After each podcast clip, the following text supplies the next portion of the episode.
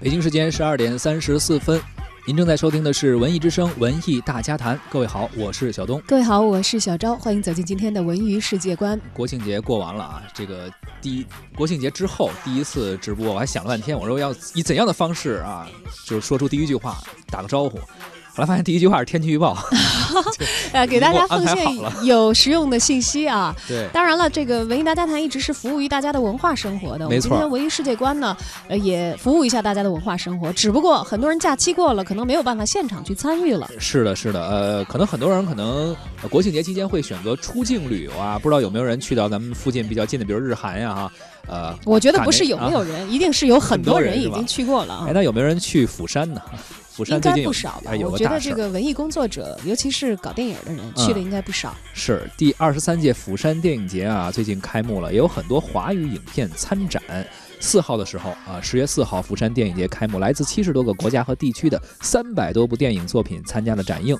本次釜山电影节的展期呢是十天，由亚洲电影之窗、新浪潮、世界电影、广角镜，还有露天电影院等多个板块组成。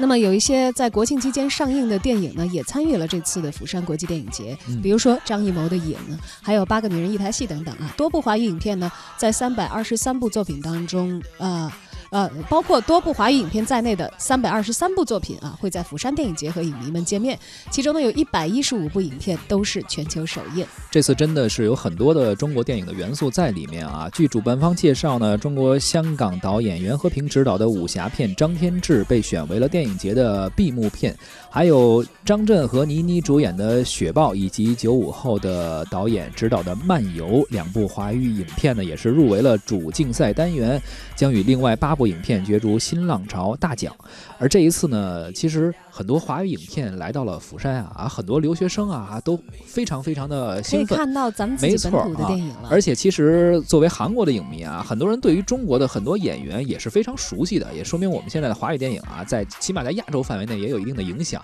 据说是我我印象中好像张艺兴也去了，黄渤也去了，很多影迷反应反响是非常非常热烈的。当然了，文艺大家谈也会实时动态的去关注这些咱们中国电影走出去的一些新动向。而釜山国际电影节呢，其实是在一九九六年的时候呃被创办的啊，它呢是以一个以非竞赛单元为主的电影节，它的主旨可能并不像就大家熟悉的一些其他的电影节评奖啊什么的嗯最为耀眼，而是旨在挖掘新人新作，推动亚洲电影市场的发展。